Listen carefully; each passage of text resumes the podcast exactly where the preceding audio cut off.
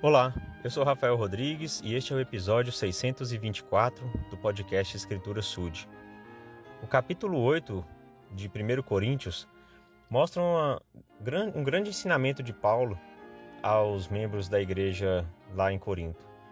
E o contexto aqui era o seguinte: ainda existiam muitas pessoas que ofereciam é, sacrifícios, ofertas para ídolos pagãos, ou seja, para é, outros deuses. E o questionamento dos membros da igreja aqui era o seguinte: era lícito, ou seja, era permitido aos membros da igreja, aos cristãos, comer das ofertas que eram dadas a esses deuses pagãos, a esses ídolos? Porque os cristãos sabiam que existia apenas um Deus, que existe apenas um Deus. E que aquela carne que estivesse ali nada significava. Ou seja, eles não estavam concordando com a oferta a outros ídolos, eles estavam simplesmente querendo comer daquele alimento. E então Paulo os ensina muitas coisas neste capítulo 8 a respeito disso.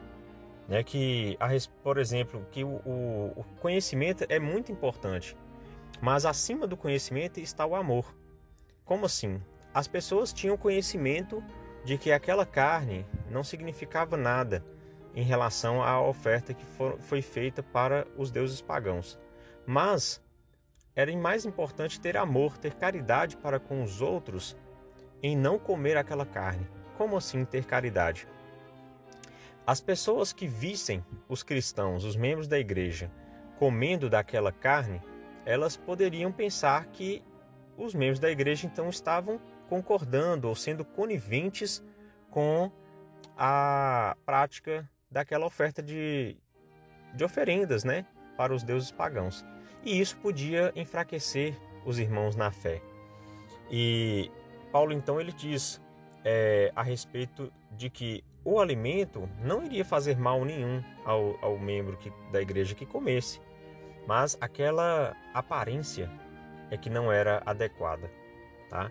Então ele diz o seguinte, é, a partir do versículo 10: Porque se alguém te vir a ti, que tens conhecimento, assentado à mesa no templo dos ídolos, não será a consciência do que é fraco induzida a comer das coisas sacrificadas aos ídolos? E pelo teu conhecimento perecerá o irmão fraco pelo qual Cristo morreu? Ora, pecando assim contra os irmãos e ferindo a sua fraca consciência, pecais contra Cristo. Pelo que, se o alimento escandalizar meu irmão, nunca mais comerei carne, para que meu irmão não se escandalize. Então, comentando aqui esses versículos, né, a partir do versículo 10. Então ele diz o seguinte: se alguém te observar fazendo uma prática que não é adequada, por mais que seja que não exista uma lei dizendo se você deve ou não comer daquela carne, mas a pessoa que está ali observando, um membro com conhecimento, comendo daquela carne, ele vai, pela sua própria consciência, entender que pode também fazer da mesma forma. E aí, a, essa é, é, prática pode induzir o irmão que não tem conhecimento a fazer outras coisas relacionadas a ídolos pagãos. E aí, Cristo, que morreu por esses, né, que, que são é, é mais fracos, que são é, ausentes do conhecimento completo, e teria feito isso em vão. Né? Então, é, ao comer do alimento, se qualquer coisa que fosse feita pelo membro da igreja enfraquecesse a fé do irmão, era melhor que não se fizesse, mesmo que a lei não, não proibisse. Né? O elder Elton Perry, antigo membro do Quórum dos Doze Apóstolos, disse que na sua vida profissional muitas vezes ele tinha que estar em coquetéis, né, reuniões sociais para interagir com outros empresários.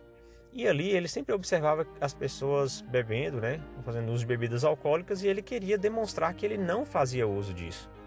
Portanto, ele pedia a princípio só da limonada, né?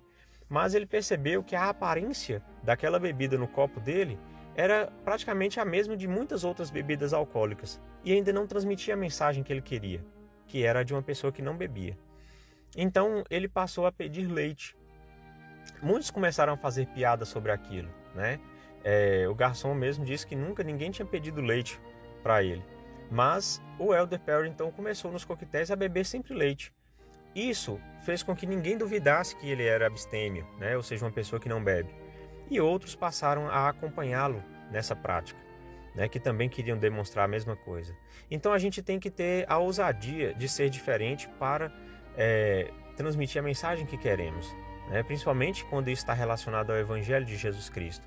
Muitas vezes vamos estar sozinhos, vamos ser o, o diferente, né? o ridículo ao, aos olhos do mundo, mas para o Senhor seremos os fiéis.